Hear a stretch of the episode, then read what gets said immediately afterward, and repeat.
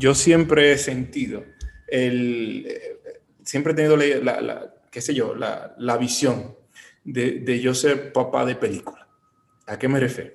Yo decía, antes de yo ser papá, yo decía que yo quería, cuando yo tuviera un hijo eh, o hija, ser el tipo de papá de la película o el abuelo, que cuando el niño eh, está siendo bulleado en la, escuela o cuando le quiere decir a la muchachita que le gusta, que, sé yo, lo que siente, o cuando simplemente tuvo problemas con un amigo, no sé.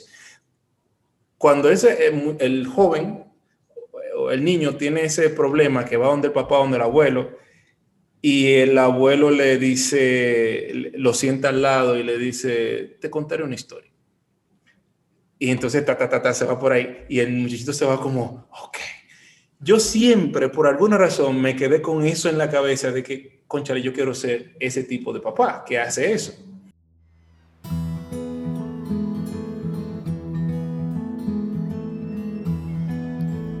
Hola a todos, bienvenidos a Corazonando, una experiencia donde Laura, Leonelda y yo, Priscila, contaremos historias.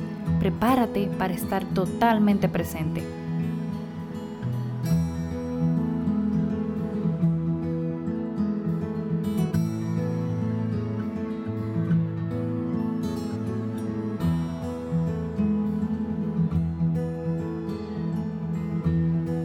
Hello, hello, hello. Aquí estamos corazonando y felices porque hoy desde mi techo tenemos un invitado muy especial. Una debida testosterona que le hacía falta a este espacio. Para comenzar a abrir este círculo en, en el que contamos historias para sentir, para conectar y sobre todo para compartir con una persona que admiro muchísimo y que desde su techo ha invitado a muchos a contar historias y a conectar a través de ellas. Bienvenido Jefferson Scott. Wow, qué nice. Eh, hola a todos, gracias a las chicas de Corazonando por la invitación y darme el honor de que yo soy el primer invitado de este, del show. Así que eh, maravilloso. Muchísimas gracias y de nuevo aprovecho para felicitarlas por su espacio. Que de, eso, de que de hecho de eso se trata. Eso de que yo creo que el mundo necesita un poco de inspiración. Entonces, si, si somos de los que colaboran para que eso suceda, bueno, pues eh, bienvenidos y bienvenidas. Mujeres, cuéntenos ustedes. Señores, aquí estamos felices, estamos anonadadas con el, nuestro primer invitado. No, no puedo, yo no me lo puedo creer, que ya el proyecto de nosotros tiene un invitado, que tanto de lo que nosotros tratamos de transmitir a los demás, que las historias nos conectan, bueno, pues tenemos un cuarto invitado. Tenemos aquí a Jefferson y muy, muy feliz de ver qué, qué, qué, vamos a descubrir en esta conversación. Y así lo dejo con esa anticipación y esa libertad de que vamos a ver qué vamos a descubrir hoy. ¿Y tú, Priscila? Dime a ver. Bueno, bueno, bueno, bueno. Ya este círculo se va poniendo un poquito más grande. Ya este espacio no solamente lo va completando ustedes que nos escuchan, sino que también esto se va enriqueciendo. Yo muy emocionada porque a ver qué nos trae la conversación de hoy, eh, que disfrutaremos y agradecida del tiempo y el espacio de Jefferson que hoy nos acompaña y a ustedes que nos escuchan. O sea que súper, súper, súper feliz y como con las emociones en el estómago, la mariposita, dicen por ahí. O sea que a ver qué, qué encontraremos hoy por aquí. Estamos en una época donde celebramos la gratitud, especialmente en este espacio. La semana pasada tuvimos un episodio dedicado a la gratitud y este episodio sigue en esa onda de, de, de expresar gratitud, en este caso por las historias. Así que Jefferson, Priscila, Laurita y tú que nos escuchas, ¿are you ready? Hoy compartiremos historias o es historia del momento en el que tú te diste cuenta de que en alguna historia tuya había un regalo. ¿eh? ¿Cuál es esa historia que nos habla de ese descubrimiento de, wow, esta historia para mí, en realidad, lo que trajo a mi vida fue un gran regalo? Esto es Corazonando. Gracias por estar aquí. Cuando eh, empezó todo esto de, Desde mi techo, déjame eh, eh, contarles cómo fue esto de Desde mi techo. Empezando y teniendo en mente, bueno, empecemos por aquí. Yo siempre he sentido el, siempre he tenido la, qué sé yo, la, visión de, de, yo ser papá de película. ¿A qué me refiero? Yo decía, antes de yo ser papá, yo decía que yo quería, cuando yo tuviera un hijo eh, o hija, ser el tipo de papá de la película o el abuelo, que cuando el niño eh, está siendo bulleado en la, en, la, en la, escuela o cuando le quiere decir a la muchachita que le gusta, que, sé yo, lo que siente, o cuando simplemente tuvo problemas con un amigo, no sé. Cuando ese, eh, el joven o el niño tiene ese problema que va donde el papá, donde el abuelo, y el abuelo le dice, lo sienta al lado y le dice, te contaré una historia. Y entonces, ta, ta, ta, ta, se va por ahí y el muchachito se va como, ok. Yo siempre, por alguna razón, me quedé con eso en la cabeza de que, conchale, yo quiero ser ese tipo de papá que hace eso. Dicho eso, ¿verdad? Eso fue un paréntesis. Entonces viene, comienzo. Eh, y se lo vamos a ver cómo se lo resumo. En Bonao, yo vengo de Bonao, yo soy de Bonao, ¿verdad? Eh, yo vengo, estuve una, una situación de salud que, que me desmayaba, me, o sea, me mareaba y me daba un desmayo. Y me sucedía, no con frecuencia, pero me sucedía tal vez una vez al año. Entonces era tan separado uno de otro que yo como que no le hacía mucho caso. Hasta que llego aquí a Santiago, eh, empiezo a trabajar en el gimnasio, pasaron, qué sé yo, algunos cuantos años, y empieza a sucederme esto con cierta frecuencia, que empiezo a un mareo y me caigo y me desmayo, no sé qué. Pero para ese tiempo yo se lo atribuía a mi mal estilo de vida. Eh, o sea, yo estaba comiendo muy mal, muy, muy, muy mal. Y eh, hacía demasiado ejercicio y descansaba muy poco. eso es una receta. eso es una receta para el caos. Y entonces, bueno, y, me caía, yo solo atribuía eso. Entonces, de repente, eh, me di cuenta de, que lo, de, lo que estaba pasando. Dije, ¿sabes qué? Eh, bueno, me hice consciente y dije, esto hay que arreglarlo porque no me siento bien, no sé qué. Y ya empiezo a trabajar en eso y ya hago ejercicio regularmente, como, como debía de ser. Descanso mucho y estoy comiendo bien. ¿Verdad? Perfecto. Una mañana cualquiera, yo me despierto y me despierto bien, me despierto a tiempo.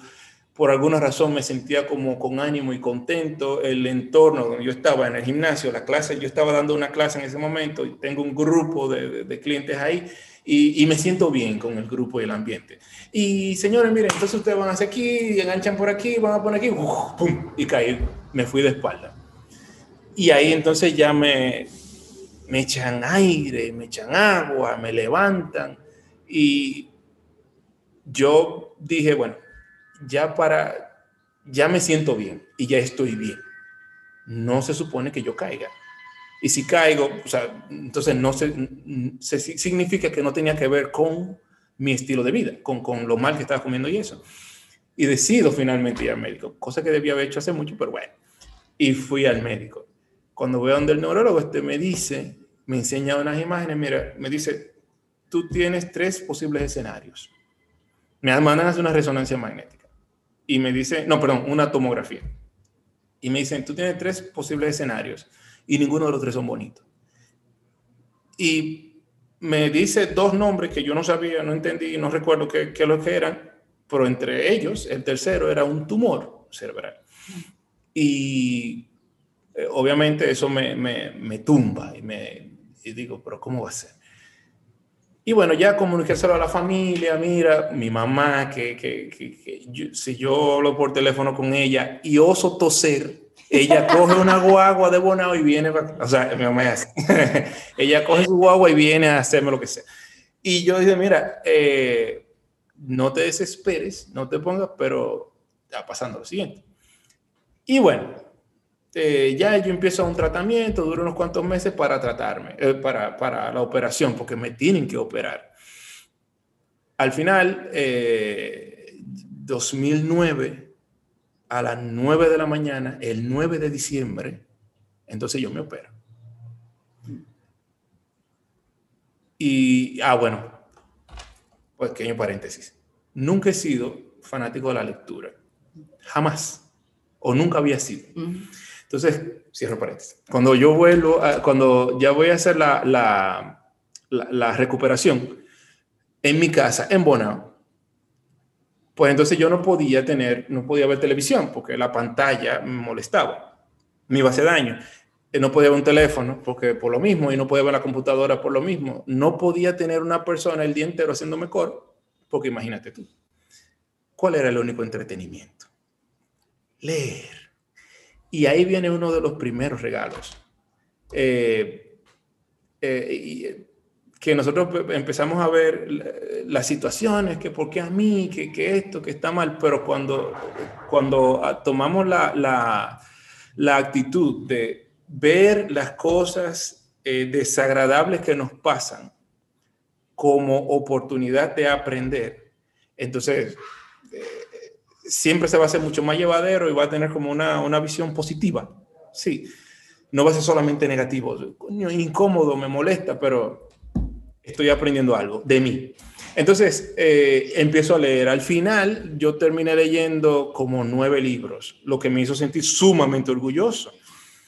Eh, porque pasar de, no leer nada y no gustarme a leer como nueve libros, me sentí muy bien. Entonces, e, e, en ese, yo duré como cuatro meses allá en, en la recuperación. Yo vi muchos libros, pero solamente me interesaron esos ocho o nueve y me di cuenta que lo que tenían en común y que era lo que me gustaba era que todos eran una historia.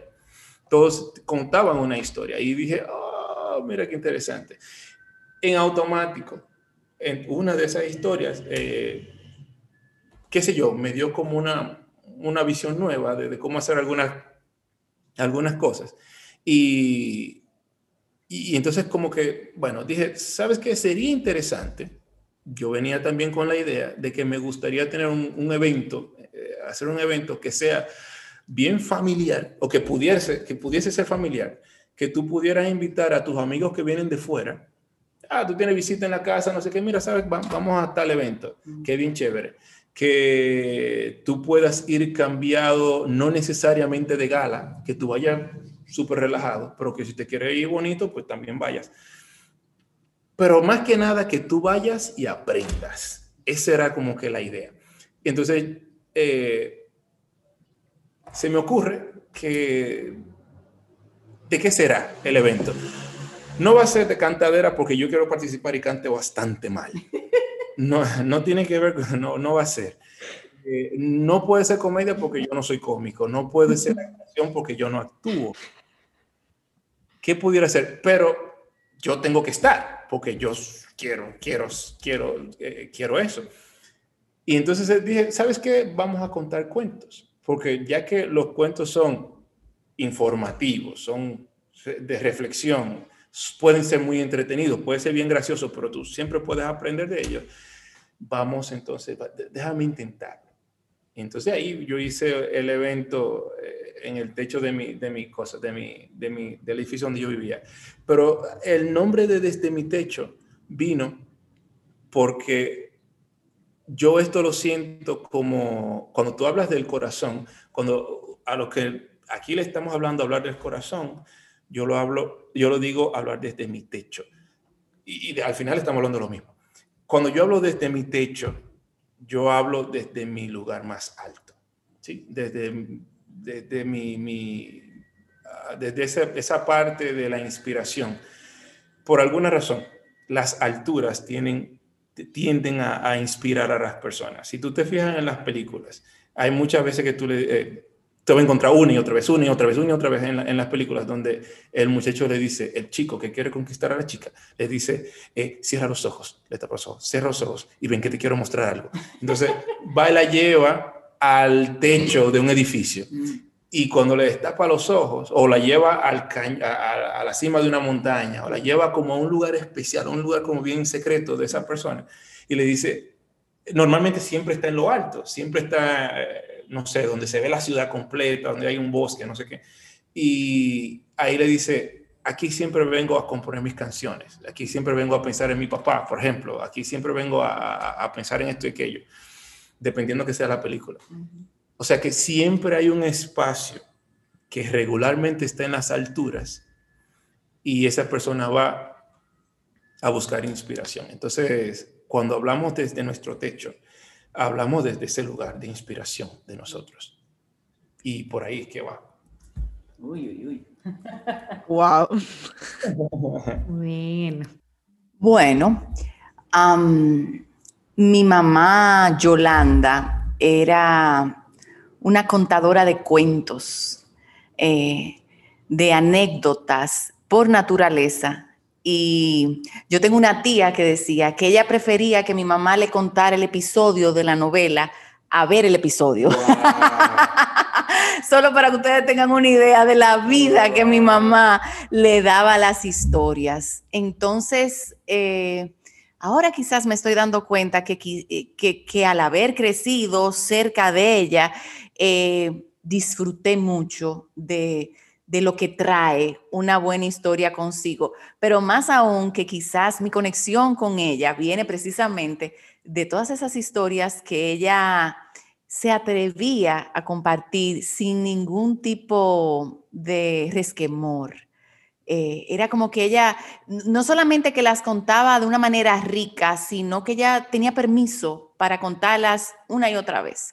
Em, yo recuerdo que ella siempre hablaba de que había tiempo de vaca flaca y tiempo de vacas gordas, y ella decía que, en su casa ellos siempre gozaron de, una estabilidad económica bastante buena, em, pero que en una época y cerca de la Navidad, eh, su papá, que en ese tiempo era director del Hospital de Santiago, de repente se queda sin trabajo y que esas navidades en las que regularmente se compraban cajas de uvas, de manzanas, de ponches y se repartían en el vecindario, en la familia, pasaron a ser unas navidades muy mínimas.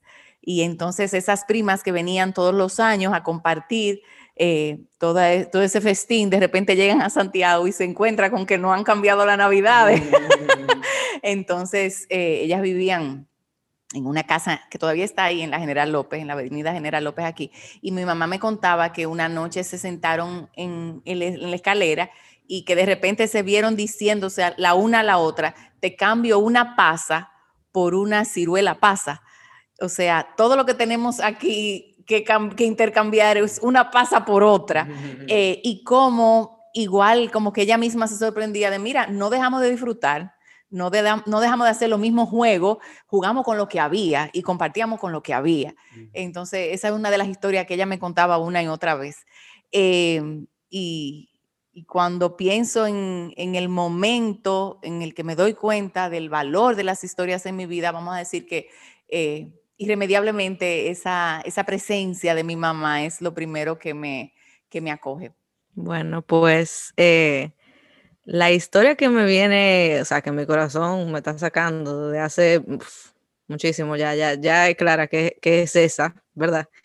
Eh, es una historia que mi abuelo paterno siempre, siempre decía. Y, y bueno, paréntesis, dando, como estamos aquí en los paréntesis hoy, eh, cuando a veces dicen la palabra historia, yo en mi mente como que suelo pensar que una historia tiene que ser algo largo, como que tiene que tener como, como que te dicen una historia y tú dices como que un cuentazo que te van a hacer y, no sé por qué yo tenía como con, el cerebro peleando de que tal vez esta historia va a ser como muy corta para ser una historia, pero después yo dije no importa porque la historia no tiene que ser larga, pueden ser, hay, una historia puede ser contada en una frase o puede ser ni siquiera contada con palabras. Entonces, cierro paréntesis. Eh, mi abuelo paterno vive solo porque mi abuela eh, materna murió hace como un año, ya, casi ni me acuerdo, dos años, un año, un año y pico. Entonces, mi, abuela era como la que, la que estaba muy activa en la casa y eso, y él era siempre más reservado, más callado, más tranquilo, que no hacía muchas cosas, también tiene un poquito de deficiencia con sus piernas y eso, solía siempre caminar Tú siempre que iba a su casa, lo encontraba a mi abuela en la casa, pero él estaba caminando, siempre le encantó salir de la casa. Y bueno, con el tiempo y sus, de, sus deficiencias fue quedándose en casa, porque bueno, y, pues también la situación y que no andar en la calle y eso, se quedaba en la casa, tranquilito. Entonces, eh, luego que mi abuela murió, eh, yo siento que él pasó a tener un papel un poquito como más abierto, ya uno iba y hablaba más con él y uno hablaba con él porque para hacerle compañía y todo eso. Y él, eh, yo, no lo, yo no había notado hasta hace poco que él siempre decía que él duró 30 años trancado y que por eso como que le gustaba como salir o, como que estar eh, tranquilo y, como que ser libre. Y era porque él duró 30 años trabajando en la tabacalera. Y yo siento que él empezó a decir ese tipo de historia, como que uno le preguntaba cualquier cosa y decía, tú sabes, después de 30 años trancado, y hace mucho que ya he salido de eso, pero él siempre lo mencionaba. Y yo como que a veces no entendía, como que, ¿por qué? No sé si se estaba quejando o es una forma de decir como que, no sé, como que lo veía de una manera tal vez negativa, diría yo, como que no sé por qué sigue mencionando eso. Hasta un día a mí me hizo como un clic esa, esa historia de él de tanto repetir eso, como que 30 años trancado, trabajando y como que lo que él quería como decir, entendí yo, lo recibí así, como no todo en la vida de trabajo. Y, y fue como, uff, o sea, me lo ha dicho 300 mil veces y ahora que yo estoy como entendiéndolo eso, como, mmm, Vamos a decir que yo sé que él no se arrepiente de haberlo hecho porque él lo habla con mucho orgullo de que duró 30 años trabajando en la tabacalera y que eso le permitió llevar adelante a sus hijos y le permitió estudiar y le dio todo, pero en el momento que lo decía y vuelve y lo repite, es como una manera tal vez de decírmelo como que no todo es trabajo, no todo es trabajo y hay más cosas en la vida que simplemente trabajar y aunque yo no me arrepiento de haberlo hecho, como que yo siento que siente la necesidad de decirlo, recordarlo, como que no todo es trabajo, o sea, por eso yo siento, después de tantos años salir de, eso, de ese trabajo, él todavía lo repite. Y siento que lo repite mucho, por lo menos cuando yo estoy, y fue un momento que yo dije, Laura, yo creo que tú tienes como que coger mensaje. Hay algo que te está diciendo ahí. Yo dije, después de ahí, yo siento que esa historia ha cambiado mi manera de ver la vida. Totalmente. Como que yo, o sea, es como si él me dijera, mm, de verdad, o sea, no todo es lo profesional, no todo es eso, no todo lo que, no todo es ganar dinero, no todo es eso. Hay más cosas que uno tiene que hacer por uno. Yo creo que con tres palabras que él decía, yo sentí eso.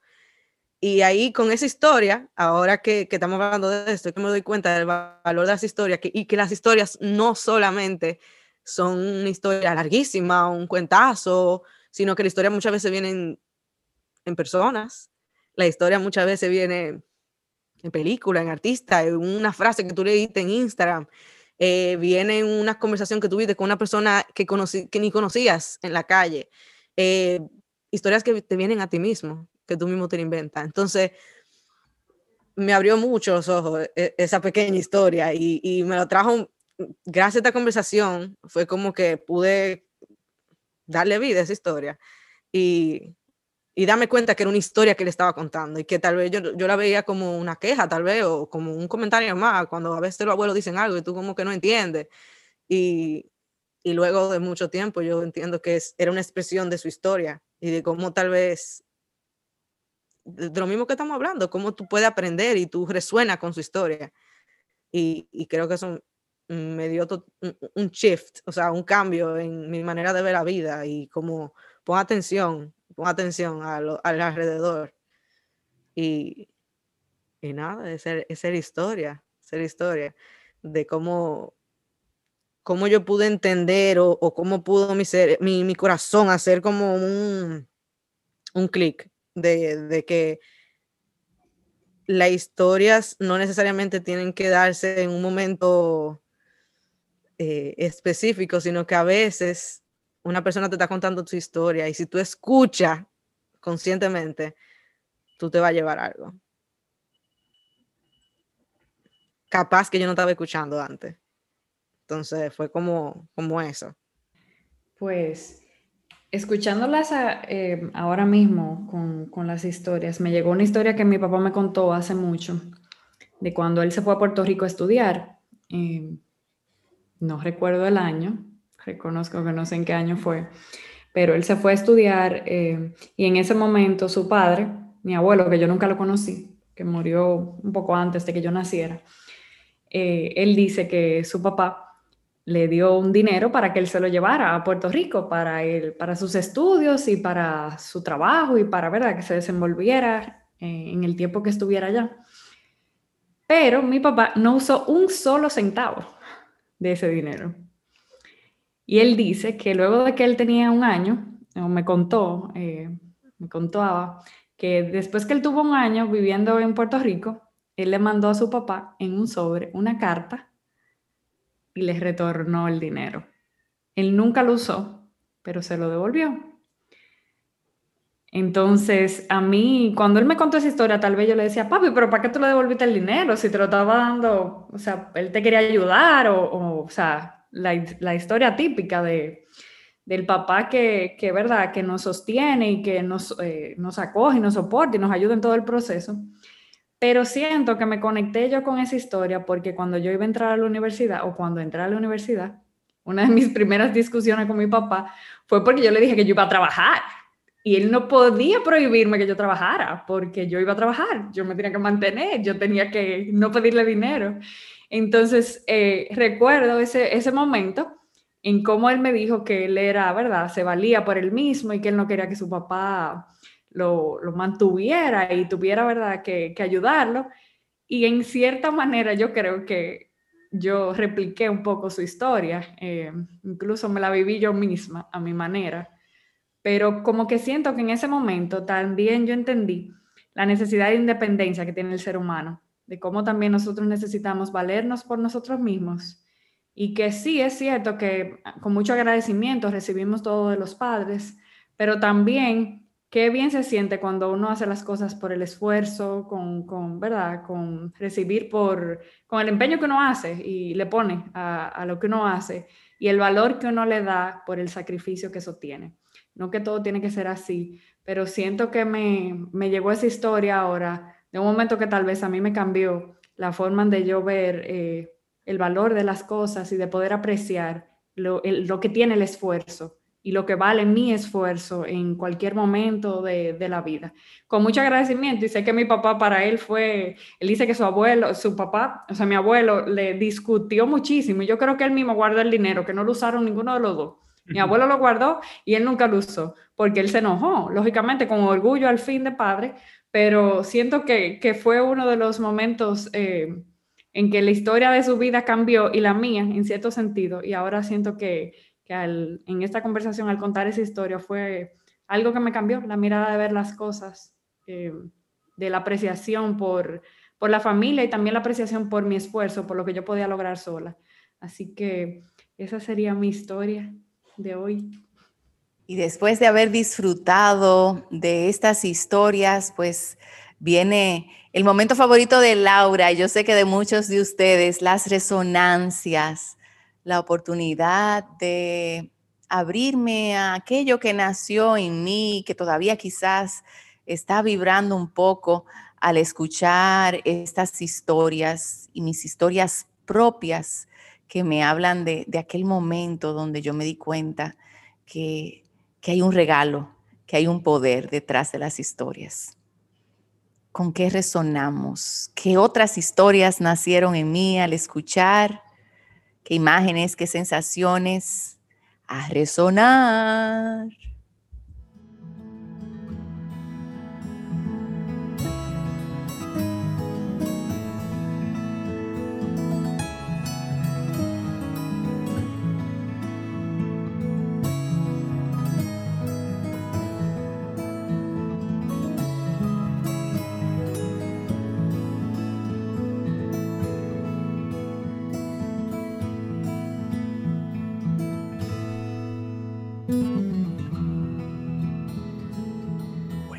Se, me ocurren tantas cosas, pero que tengo el cerebro dándome vueltas. Dile esto, dile esto, dile esto, dile aquello. Porque cada una dijo algo que me hizo clic con algo, con algo específico. Pero eh, ya que estamos hablando de, historias y, pero el fondo, la gratitud, ¿no? Eh, que mucha gente quizás se pregunta, ah, pero que, eh, que o sea, una historia, dime lo que me vas a decir, dime lo que me vas a decir, no me esté contando cuentos, no me esté diciendo... Y hay una razón por la cual eh, los seres más sabios que han existido en, la tierra.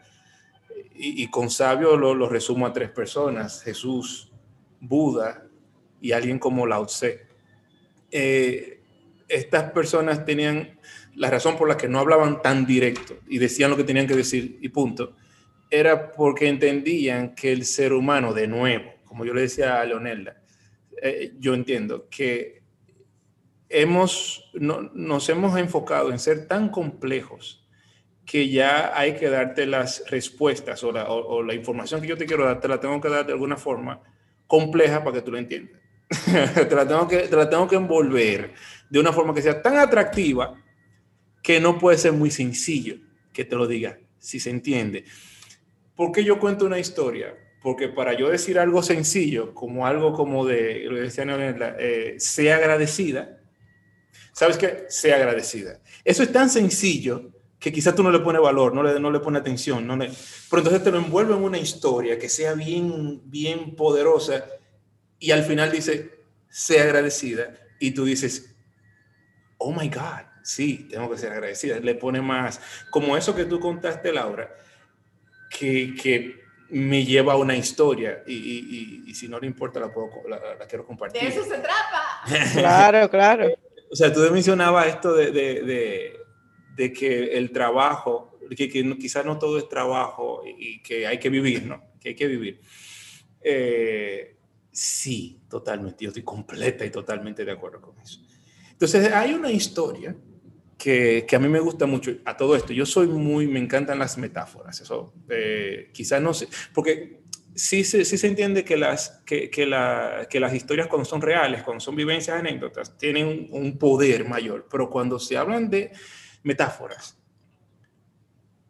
pues tiende a ser bien entretenido. Entonces déjame ver cómo, si yo puedo explicar esta cuestión. Eh, como, como, decimos en Desde mi techo, déjame que te cuente un cuento que te quiero contar. eh, ah, sucedió que una vez había un, un imperio en donde se murió el primer ministro. Y este hombre era muy inteligente, muy sabio, una persona muy capaz y muy, muy total. Encontrar un, un reemplazo de este hombre iba a ser muy difícil, muy, muy, muy difícil. Así que el rey se mandó a todos los emisarios a que surcaran todas las ciudades, todo el país, todas las, donde sea, que encontraran a alguien digno de. Entonces, esta gente fueron y buscaron en todas las ciudades, en todos los campos, abajo de cada piedra, hablaron con cada persona y al final dieron con tres personas. Uno de ellos era un científico, otro era un, un filósofo y el otro era un religioso, una persona espiritual. Y esos, esos son las tres dimensiones de la conciencia humana, la filosofía, la ciencia, el calcular y lo que es nuestra parte espiritual. Entonces, los que lo andaban buscando, estos emisarios, debieron ser muy inteligentes, muy buenos, muy sabios, que vieron con ellos tres. Entonces, eh, lo llevaron al, reino. El rey le dijo, eh, coman, descansen, duerman, que en tres días va a ser la prueba para definir quién de ustedes va a ser el próximo primer ministro. Y se va y cada uno empezó a trabajar a su manera.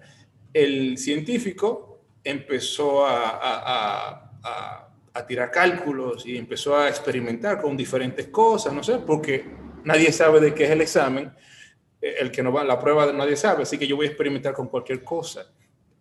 El ser humano hace eso, ¿no? Experimentamos de todo. El filósofo empezó a leer toda clase de libros y empezó a teorizar. Hay que entender que la filosofía en nuestra vida es muy buena porque el filósofo le da forma a las cosas, crea sistemas de la nada. Sí, y bueno, creó la teoría de Dios. Si no fuera por alguien con, un nivel filosófico alto, no supiéramos de mucho de historia. Entonces, el, filósofo empezó a, a, leer de todo y, a pensar en términos filosóficos de cómo pudiera ser la prueba. Tampoco sé de qué va a ser la prueba, así que tengo que probarlo todo. Y el religioso dijo, como yo no sé de qué se trata la prueba, pues yo simplemente disfruto. Entonces él caminaba por el palacio y hablaba con los guardias y se sentaba en el patio y meditaba y cantaba y comía y veía los pajaritos y, él se la pasó súper bien. Pero el, científico estaba tan ofuscado con, con, con entender cómo, qué era lo que iba a hacer que él no comía, no, no dormía, no bebía agua, él estaba, en, bueno, cuando yo me muera, yo entonces, o cuando ya yo sea el primer ministro, yo descanso. Mientras tanto, estos días no, no se pueden perder. Y así pasaron. Llega el día de la prueba. Cuando entraron al salón, el científico estaba tan, tan cansado, tan, tan estropeado, porque no había comido, no se había, no se había descansado nada, que parecía un zombie el filósofo llega y, bueno, está ahí más confundido que nunca porque había, era tanto lo que había teorizado y teorizado y no llegó a ningún sitio que ahora estaba más confundido que nunca. Todo lo que para él tenía sentido ya no tenía sentido porque ahora ya todo lo estaba cuestionando. El único que llegó feliz al salón fue el religioso, no, porque llegó fresco. Cuando el rey le dijo, ahora Fíjense en, ese, en, ese, en esa ecuación, ese problema que está ahí en la pizarra. La prueba, esta es una de las pruebas más difíciles que se ha hecho en el mundo. Así que el que defina, el que saque los cálculos y dé con el, con, con el resultado correcto, eh, eh, una vez que lo lleguen a ese resultado, pues entonces la puerta se va a abrir, la puerta, se, la puerta, el seguro de la puerta se va a abrir. Así que una vez que eso pase, cuando salga el primero, ese va a ser el primer ministro. Buena suerte, chao. Inmediatamente cada uno empezó a trabajar a su manera. El científico empezó a tirar cálculos, miraba la pizarra y, hacía cálculo y miraba y experimentaba con diferentes cosas porque había que encontrar la manera de abrir esa puerta. El filósofo pensó de todas formas en términos filosóficos cómo iba a abrir esa puerta, qué yo puedo decir hacer, cómo yo cuál es la teoría de, cómo se abre la puerta. El religioso estaba en una esquina meditando, acostado, porque él no sabe de matemática. No, como yo no sé de matemática, no tengo nada que hacer. Y se acostó.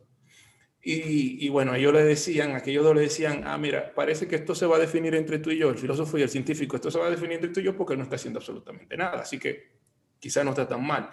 Y de repente, mientras ellos hablaban esto, entró el rey a la habitación y el rey le preguntó, ¿y ustedes qué hacen? Dicen, ¿cómo que estamos haciendo? Dice, bueno, ya salió uno de ustedes, ya, ya hubo uno que ganó. ¿Qué? ¿Cómo va a ser? ¿Qué? Entonces cuando le preguntaron, ese fue el religioso que salió. Cuando salieron, dice, ¿tú qué, fue lo que tú hiciste? ¿Qué, pasó? El religioso le dijo, bueno, eh, yo estaba, como yo no sé de matemáticas y no sé del problema, yo simplemente me senté y esperé a que pasara lo que tuviera que pasar. Y de repente una voz en mi interior me dijo, tú eres un tonto. La puerta está abierta, nunca, está, nunca ha estado cerrada. Simplemente vaya a la puerta y ábrala entonces él fue a la puerta, abrió su puerta y salió y ganó. Y entonces, eso es lo que nos dice, bueno, cuando termina, cuando termina la historia, dice que la vida no es un misterio, no, no la vida no es una, una prueba que haya que, que definir, que haya que, no es un cálculo que hay que sacar, es simplemente un misterio que hay que vivir. Entonces, eso se parece a lo que tú decías, Laura, ahorita, de que de que, hermanos, viva, viva, pásala bien. Y no, no solamente trabajo. Nosotros nos hemos encargado de, de hacer la vida tan compleja que se hace toda una tarea el disfrutar. Es un lío. O sea, ahora si yo no tengo, eh, qué sé yo, un gran teléfono, pues entonces se me complica la vida. No pero si no tengo la computadora, si no tengo internet, si no tengo un carro, si no tengo cierta ropa, si no voy a ciertos lugares, si no me junto con ciertas personas, entonces no soy feliz. Y mentira. Hay una razón por la cual en Occidente se nos invita, o, sea, hay algo dentro de nosotros que siempre, siempre, siempre, especialmente en Occidente, se nos impulsa a irnos a lo sencillo, a lo simple. Porque el multimillonario, el gran multimillonario, cuando se encuentra en una situación de, qué sé yo, donde, donde va a un pueblecito chiquito y ve que lo bien que vive la gente con cosas pequeñitas, dice, Dios mío, eso es lo que, o sea, sí, y, disfrutan tanto, es porque nosotros tenemos eso dentro de nosotros, lo tenemos dentro de alguna manera. Y, bueno, esa historia, cuando yo la escuché, me impactó mucho, porque hemos estado siempre, uno siempre lo ha sabido, pero normalmente no le hacemos tanto caso. Lo, lo, sabemos, pero, pero no le ponemos tanto caso siempre. Así que eh, digamos que una invitación a ser más mindful con eso. Y, bueno, a vivir y no a fuñir tanto. a vivir más y no fuñir tanto. Bueno, pues yo siempre resueno mucho con todos, em, comenzando por nuestro invitado especial, Mr. Scott.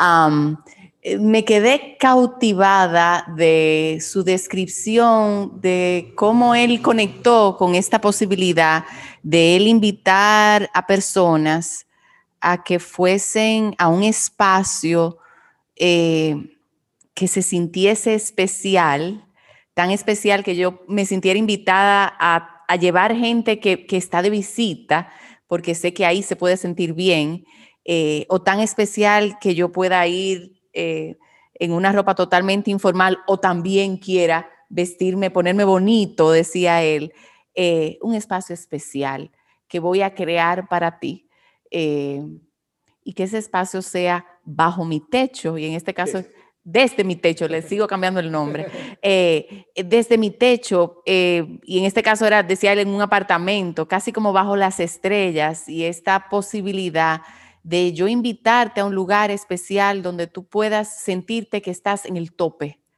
eh, y desde ahí escuchar, resonar eh, y capaz que, que, encontrar tu propio tope. Y entonces es como una invitación para mí a, a, a que cada vez que invite a personas a, a mi casa o a compartir, eh, lo pueda hacer con la conciencia que, de que ellos vengan a, disfrutar de este tope y de este espacio donde, donde yo puedo ser yo mismo, eh, libre y al mismo tiempo consciente de que, de que yo puedo aspirar a más, un espacio de inspiración. Con eso resoné muchísimo. Em, y cómo eh, decíamos que hoy celebramos el regalo de las historias, la gratitud que sentimos por ellas, esa historia de, de un momento totalmente desafiante en tu vida, para ti, para tu familia, te llevó a encontrarte con todas con, muchas otras historias que de, alguna manera entonces comenzaron a definir lo que ha sido la segunda parte de tu vida. como, como, como la historia de tu enfermedad fue también la historia de tu renacer. Gracias a esas historias y, a algo que te dijo a ti en un momento, hmm, la línea conectora entre todos estos libros que han dejado cosas en mí son las historias. Eh, ¿qué tal si me abro a ellas de mm. una manera, eh, no solamente para mí, sino poder compartirlas? Y, una vez más, el, recordatorio de cómo eh, dentro de una gran crisis esperan tantas oportunidades para nosotros, pero cómo tiene que haber un sentido de apertura, porque con la cabeza a contar historia, que la historia es importante, tú nunca hubieras hecho nada con eso. Y mira cómo esto ya se ha traducido en algo mm. que, que está allá arriba y que inspira. Eh, o sea que gracias por esa historia. Y luego eh, con Laurita resoné mucho con esa frase de yo duré 30 años trancado, que yo interpreto de, de otra manera y para mí tiene que ver mucho con cómo hay historias que nos marcan tan poderosamente que dejan en nosotros frases Es como cuando una gota da tanto en una roca que termina haciéndole un, imprint, dejándole una huella. Hay historias que, nos han marcado tan fuertemente que dejan una huella en nosotros traducida en una frase. Y ahí cuando tú dices, mira, una sola frase tiene tanto detrás de ella que contar, y, pero a veces no hay ni que contar lo otro detrás. Con, con tú repetir la frase muchas veces, eh, el poder de lo que creó la frase sigue resonando con eso. Entonces, duré 30 años trancado. Yo tengo una amiga eh, que dice que ya tenía un trabajo eh, en el sector de zona franca aquí, que ella entraba y era de noche y ella salía y era de noche. Wow. Entonces, cuando eh, llegó el momento donde la empresa decidió prescindir de, sus servicios junto con un grupo de personas en un momento de crisis, obviamente, eh, todo lo que eso significó, cómo la movió, pero qué sé yo, una semana después ella se vio pasando por esas mismas calles a horas del día y disfrutando de los árboles y la flor. Y ella decía, pero Dios mío, yo nunca veía esto. Yo nunca podía disfrutar ni siquiera del camino porque yo vivía metida en el trabajo. Yo duré tanto tiempo, aquí tiempo trancada. Entonces, eso me hace resonar mucho. Y finalmente, la historia de Priscila es un reconocimiento para mí de cómo las historias de papá y mamá nos marcan tanto que hasta las, repetimos. nos marcan tanto que hasta, uff, inconscientemente, pum, pum, pum, cuando tú vienes a ver, la termino repitiendo y con orgullo. Mm. y no hay nada bueno ni malo en eso, simplemente eh, eh, la cuestionante de, wow, ¿qué tanto yo estoy viviendo mi propia vida? O repitiendo muchas de las historias de papá y mamá. Y siempre nos queda la pregunta y la invitación a que yo puedo crear mis propias historias y puedo ser una mamá de esas que cuenta historias y que al final le dice a los hijos, y así te tocará a ti vivir las tuyas también. Eh, con todo eso resonando. Gracias, gracias, gracias. Yo lo dije al inicio, que uno nunca sabe lo que uno se lleva aquí. Comenzamos con una historia. Bueno, eh, algunas frases como que me dieron muchos insights. Cuando Jefferson habló de, de un momento que, que, su abuela o su madre decía, cuenta un cuento, o que la gente decía eso, como cuenta un cuento. A mí lo que me llega es como con la ingenuidad que uno se tiene que abrir a la historia y como con esa inocencia para dejar que los regalos lleguen a través de la historia si uno no, la, no se abre a ellas, como que es muy difícil uno recibir como esos mensajes. Em, y cuando tú mencionabas ese espacio desde las alturas, que para mí tu, tu, proyecto viene desde tus alturas, que es verdad, tu centro de inspiración, que comienza con tu cerebro, tu inspiración, tu techo muy conectado, ¿verdad? Contigo, y luego esa intuición de, de, de Dios, del cielo, los ángeles, de donde, de donde venga esa energía. Y siento también que uno tiene que haber tocado el espacio más bajo para poder llegar a sentirse en ese espacio tan alto. Eh, como que me queda a mí como el mensaje de yo quiero poder seguir buscando ese espacio donde yo me sienta inspirada, me sienta en las alturas para poder estar a las alturas de los, como con los demás, poder yo estar en mi mejor momento, mi mejor altura, mi mejor centro para para como poder compartir con eso. Y que no conectada con tu historia eh, de un diciembre del 2009, cuando yo pasé por una situación tal vez quizás parecida, que fue una historia que me cambió mi vida, que fue diciembre de 2009 también, donde yo tuve una operación y donde me tomó prácticamente un año de recuperación en casa trancada, donde hubo mucho que escuchar y todavía eh, el regalo de ese momento, de esa historia de, vida, a mí me marcó y me cambió. Y el otro día en un episodio de Grey's Anatomy, alguien decía como el Cansversary, y yo nunca lo había visto como una celebración de vida. Y digo yo, mira, qué dichoso celebrar el regalo de un reconocimiento, de un momento de estamos vivos, un recordatorio. Eh, y no sé por qué me llega como, como la imagen de, de celebrar a cada momento esas oportunidades que la vida nos ha dado, eh, de encontrarle otro sentido, porque yo también me vi muy despegada de, lo que es la realidad, de lo que realmente eh, tiene valor para mí y como ahora yo, yo siento y conecto también mucho con la historia de Laura. Yo pasé mucho tiempo trancada y yo pasé también mucho tiempo trancada. Entonces, eh, no es solo trabajo, no es solo la profesión, sino el estar presente, el regalo aquí de las historias, de sus historias, de cada una de las historias y de cómo yo puedo también recibir el regalo de estar presente. Y cuando Leo hablaba de una pasa por otra pasa, a mí lo que me llega es como, como hay muchos momentos en la, en, en, la vida donde uno, óyeme, pero qué bueno que no estamos pasando una pasa por otra pasa, no importa. O sea, por lo menos esto está aquí, porque yo sé que todas las familias eh, nos hemos visto y hemos vivido situaciones donde uno dice, wow, pero es verdad que la pasamos duro o la pasamos mal, pero por lo menos estábamos juntos, por lo menos eh, disfrutamos lo poco, lo mucho, lo que sea. Eh, entonces, como, como con ese sentido. Y cuando hablaba de la escucha, de la escucha asertiva, creo que Leo mencionó algo cómo uno tiene que cultivar y estar muy consciente de seguir estando presente para desarrollar la escucha. Creo que mucho más allá que hablar, el escuchar tiene mucho más valor. Eh, o sea, no, no solo el hablar, sino que si yo estoy para escuchar, mi, mi hablar tiene otro sentido. Entonces, como que lo veo ahora con, con esa, ese sentido de, wow, es verdad, es escuchar lo que me da el otro sentido al hablar. Así que estas son mis resonancias, historias me llegaron un montón, pero aquí voy dejándola con esas resonancias. Wow, mi momento favorito. Pero es que yo siempre lo digo, yo creo que lo he dicho yo no sé cuántas veces. Leones de Priscila son ya eh, testigo de eso, de que a mí se me hace a veces difícil resonar, porque es que la, yo tengo tanta idea en, en, mi cabeza que me viene que yo tengo que, yo tengo que decirme a, mí misma, vamos a calmarnos, vamos a calmarnos y vamos a, vamos a organizarnos y lo que tú vas a decir es lo que tu corazón diga, porque yo quisiera como decir todo casi de lo que ustedes dicen. Es como que a mí siempre se me ha hecho difícil resumir. Cuando me ponían a estudiar, yo siempre decía, aquí tengo que subrayar todo, porque es que, es todo importante. Entonces, para mí siempre ha sido muy difícil a veces sacar literalmente lo esencial, porque a veces yo siento que lo esencial es todo para mí. Pero, bueno, esto es lo que me enseña estas conversaciones del corazón, a, a dejar que mi corazón hable, no, no mi cerebro, no lo que mi cerebro quiere interpretar de eso.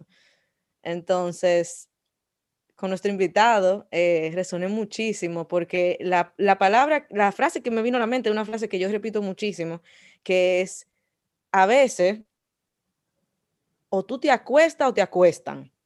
Entonces, la vida a veces, de una manera muy sutil, uno está uno está súper desconectado a veces, por lo menos a mí me ha pasado desconectado y uno no quiere hacer caso y uno no quiere escuchar su intuición. Eh, tú tenías una intuición, tú decías, me estoy desmayando ¿por qué me estoy desmayando? Entonces uno empieza en un momento de experimentación, bueno, tal vez no es esto, tal vez esto. Pero llega un momento que la vida te acuesta y ya, y te dice, ah, ok, vamos a acotarnos. Entonces, esto es lo que hay.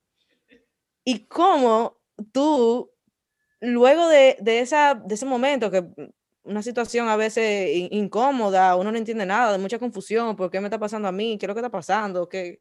O tal vez porque como, no sé, una situación que, que te obliga a acostarte. Y como cerrando todo, me, me, dice, no puedo ver televisión, no puedo usar celular, no puedo hablar con todo el mundo porque la gente no se puede pasar el día entero conmigo. Ok, entonces vamos a buscar adentro a ver qué es lo que yo voy a hacer para poder eh, entretenerme o, o, hablar conmigo, autoconocerme y cómo los libros llegan como un regalo. Pero no era leer el libro nada más, era el mensaje que a ti te dio y cómo eso tú pudiste ver que, eh, que, que de ahí, de ese, de ese momento donde la vida te dijo acuétate, sin, sin avisar, sin, sin pedir permiso, eh, pero te dio el permiso de conocerte y de ver cómo, quién, tú eres y qué tú quieres hacer y que, cómo tú buscas inspiración y cómo tú quieres inspirar a los demás. Y yo creo que eso es un regalo muy, muy grande de la historia, de cómo uno mismo esa es tu historia y cómo uno mismo tiene que salirse de ese, de ese yo para ver que esa historia mía me inspira a mí, a mí mismo. Y cómo cuando me inspira a mí, yo quiero, yo quiero que el otro lo viva también. Y yo quiero que el otro se inspire con otras historias, con mi historia, con lo que sea, que se inspire en la vida. Y eso me, me dejó muy claro que, que a veces la vida te acuesta, pero es un regalo. Y es un regalo para, para uno cuando uno se da cuenta de, por qué te acostaron. Eh, fue como muy claro que me vino, que me vino eso. Eh, con la historia de Leo, eh, me, me, llamó la atención que a veces las historias no se tienen que dar en un momento consciente, como estamos teniendo nosotros ahora mismo, que sabemos que, ok, vamos a contar historias, a veces no sabemos de, de qué, ya lo hemos hablado, pero sabemos que vamos a contar historias, pero como a veces las historias vienen a ti y, vienen y te dicen, te tengo que contar una historia. y tú no estás preparado para eso, pero te la cuentan la historia y llegó y tú puede que sea en el momento te des cuenta de, lo fuerte que es la historia o de lo que representa para ti, o puede durar dos años, hace dos años que, que ella dice que se dio cuenta, y tú de entender, wow, el poder de la historia. Y cómo el ser humano, sin darse cuenta, que está contando una historia a veces, sabe que está contando algo que, que, necesita salir de su corazón, porque sabe que representa algo. Entonces eso me lo dejó muy claro, como la historia no siempre tú la tienes que buscar, sino que a veces llegan a ti, sin, lo mismo, sin avisar, y, y bueno, llegan con, con, algo, no sabemos qué, a veces uno no se da cuenta, pero luego, luego te, te la revela la historia. Y con Priscila, eh, resoné mucho porque a veces eh, como que siento que, que, a veces mis padres en algún momento me han dicho como que, pero tú no tienes que repetir lo mismo que yo, que yo he hecho, o tú no tienes que repetir lo mismo que yo te he dicho, y, yo, y, y ahí me doy cuenta del poder de las historias, cómo nosotros crecemos muchas veces con las historias de los papás y cómo nosotros, no, o sea, sin, sin, darnos, sin ser conscientes, sin darnos cuenta, el peso que tiene una historia. Y como cuando tal vez los padres te, me lo han dicho, no, tú no tienes que repetir la misma historia que yo, tú no tienes que hacer lo mismo que yo porque yo lo he hecho, tú te das cuenta de que, wow, es verdad. Entonces, en ese momento yo me he dado cuenta de cómo, sin ellos decirme, te voy a contar una historia que tú tienes que repetir o tú tienes que hacer o lo que sea, o que te tiene que marcar mucho, te marca porque te identifica o porque en ese momento, mm, no sé, te, te llegó, lo sentiste y cómo tú crees muchas veces con eso. Y pueden ser buenas como pueden ser malas. Y eso es como maravilloso para mí, como, como toda la vida yo he estado escuchando historias y todo el mundo, historia de los demás y contando historias también. Y, y como yo no sé qué, qué esa historia hizo en otro tampoco, muchas veces, no lo sé. Entonces, vuelvo y digo, o sea, las historias vienen de muchas maneras y como, y como si uno está muy atento o muy consciente a escuchar, son un regalo, siempre lo han sido y siempre lo serán.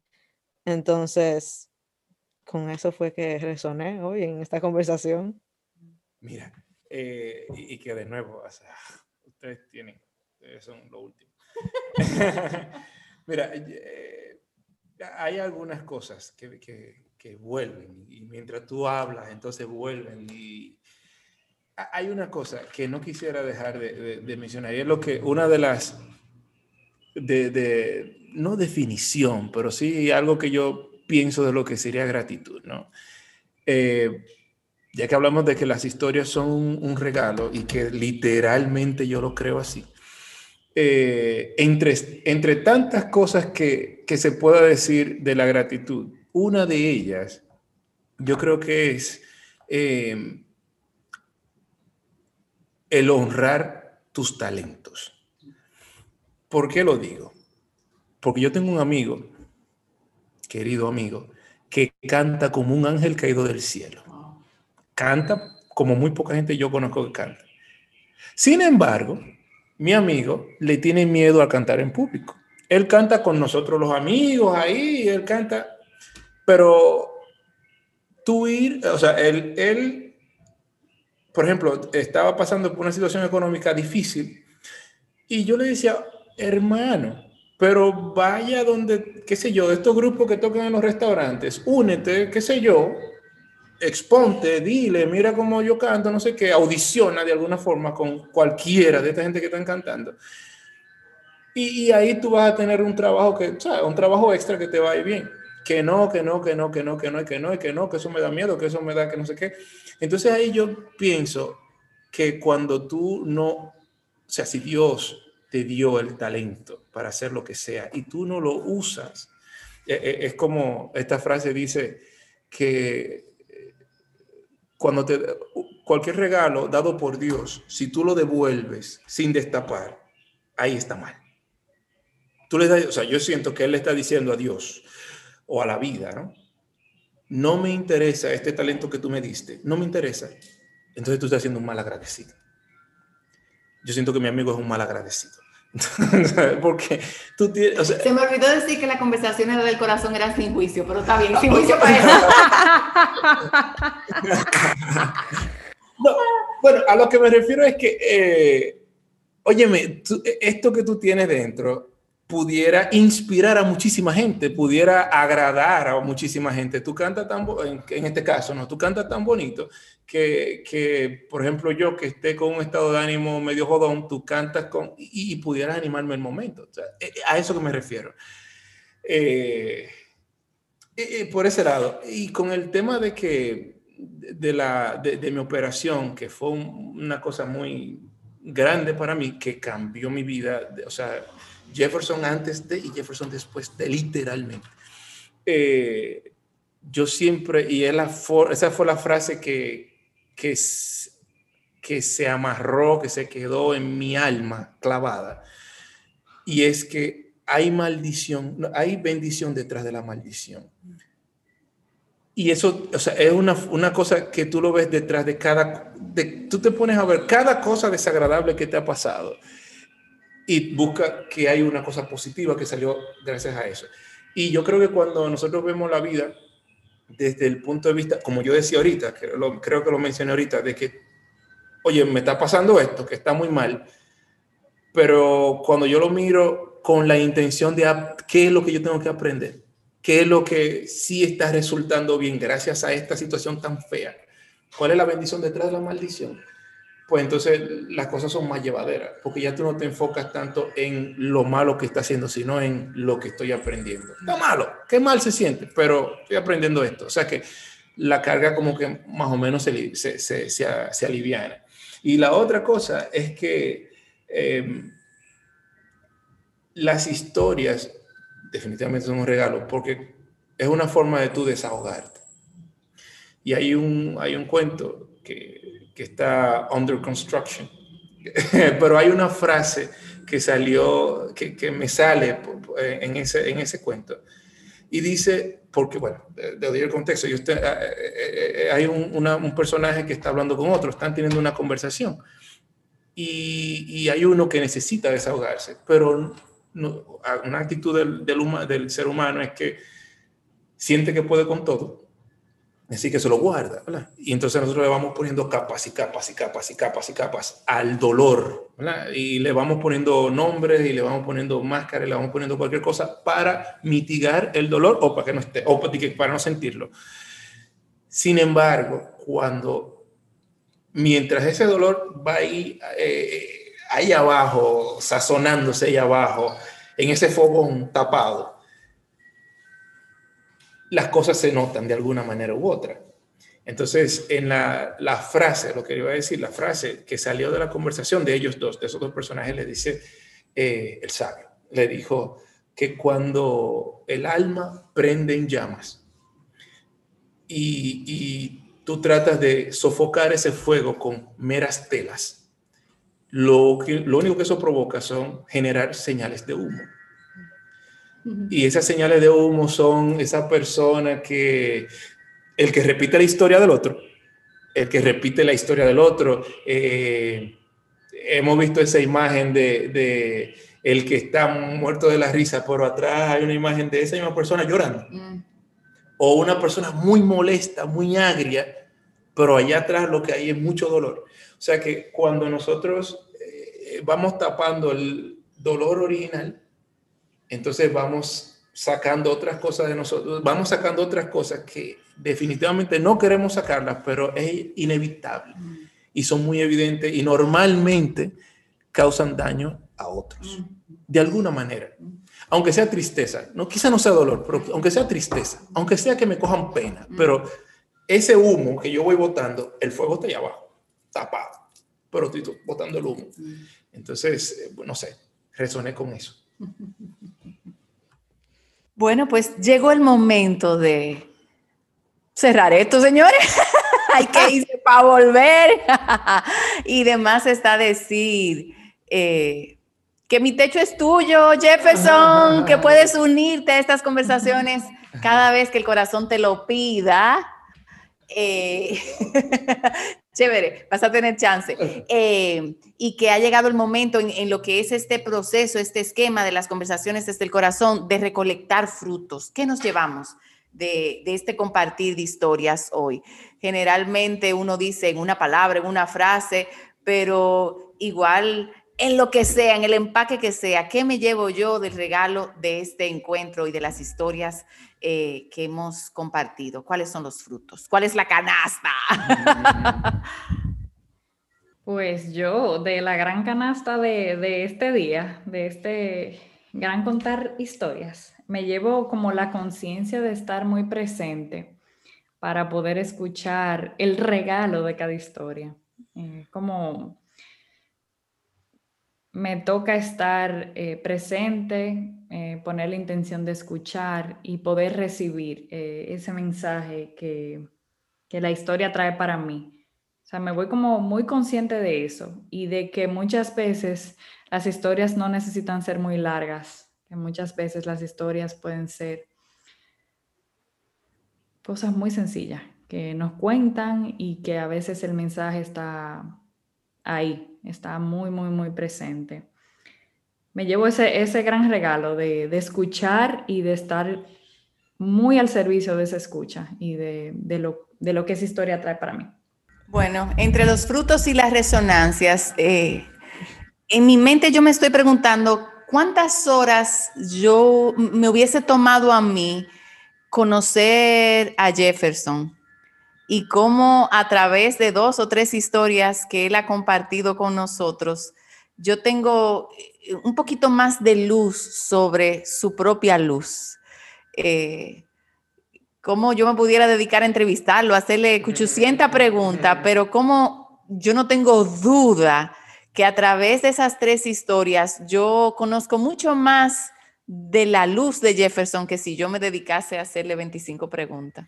Entonces, como las historias que contamos, eh, creo que alguien mencionó algo ahorita, son una manera de yo descubrirme a mí mismo y de yo descubrir eh, la grandeza en el otro. Y cómo para yo llegar a mi techo, a esa parte de mí que me inspira y que me hace soñar, eh, tengo que, llegar al fondo. Y entre techo y en el fondo están las historias que, son como los elevadores que me van permitiendo eh, y que gracias al, contagio de las historias de otras personas que se atreven a contar, yo me puedo elevar. Eh, y como hay historias que me marcan de una manera tal que me atrapan, eh, y cómo cuando yo cuento una historia desde el corazón, entonces me puedo liberar. Gracias, gracias, gracias.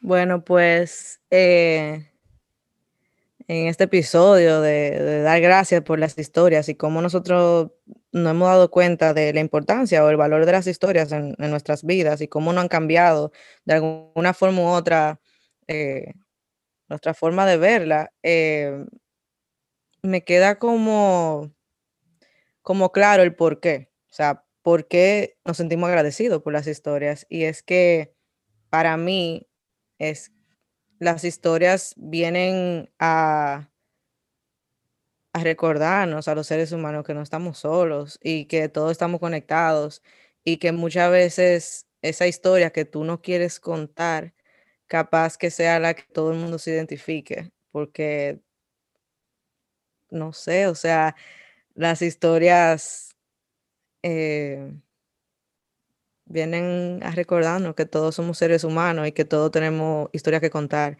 y que todos también necesitamos escuchar historias y que cuando me abro a escuchar al otro o cuando me abro a ver los mensajes que el mismo universo me está dando y que se convierten en forma de historias, Entonces, yo puedo ver la vida de otra forma y yo puedo conocerme yo puedo eh, no sentirme sola o solo.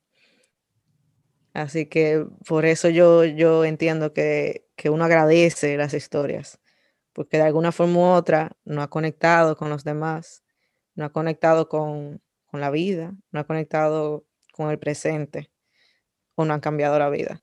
Entonces, gracias, gracias por contar su historia. Bueno, pues está de más decir gracias por el regalo de sus historias y por el regalo de su escucha a ti que nos estás escuchando y que de seguro estás aún resonando e identificando historias que te han marcado y todos los aprendizajes en esta escucha. Eh, no quiero dejar de cerrar eh, sin darle las gracias a Jefferson una vez más por haberse acercado a mi techo viniste como para que te diéramos una patadita de bendición. Yes, go for it. Desde tu techo, vamos arriba. Ahora versión podcast. Um, qué rico. Y nosotros también seguiremos eh, por aquí corazonando, trayendo personas especiales y sobre todo en esta intención de celebrar la gratitud y aquellas cosas por las que nos sentimos agradecidos. Así que si tú tienes algo en particular que sientas que es importante honrar a manera de agradecer en este cierre de año, cuéntanos, cuéntanos qué es para ti importante agradecer. Escríbenos por las redes, viviendo desde el corazón es nuestra cuenta. Estamos aquí para ti. Laurita, Prishi, love you lady. See you next Friday. See you, see you, see you. Gracias, gracias, gracias. Bye bye, gracias. Muchísimas gracias por estar. Gracias por escucharnos desde el corazón. Te esperamos, como siempre, el próximo viernes con un nuevo episodio. Comparte y síguenos en Instagram, arroba viviendo desde el corazón. Nos vemos pronto.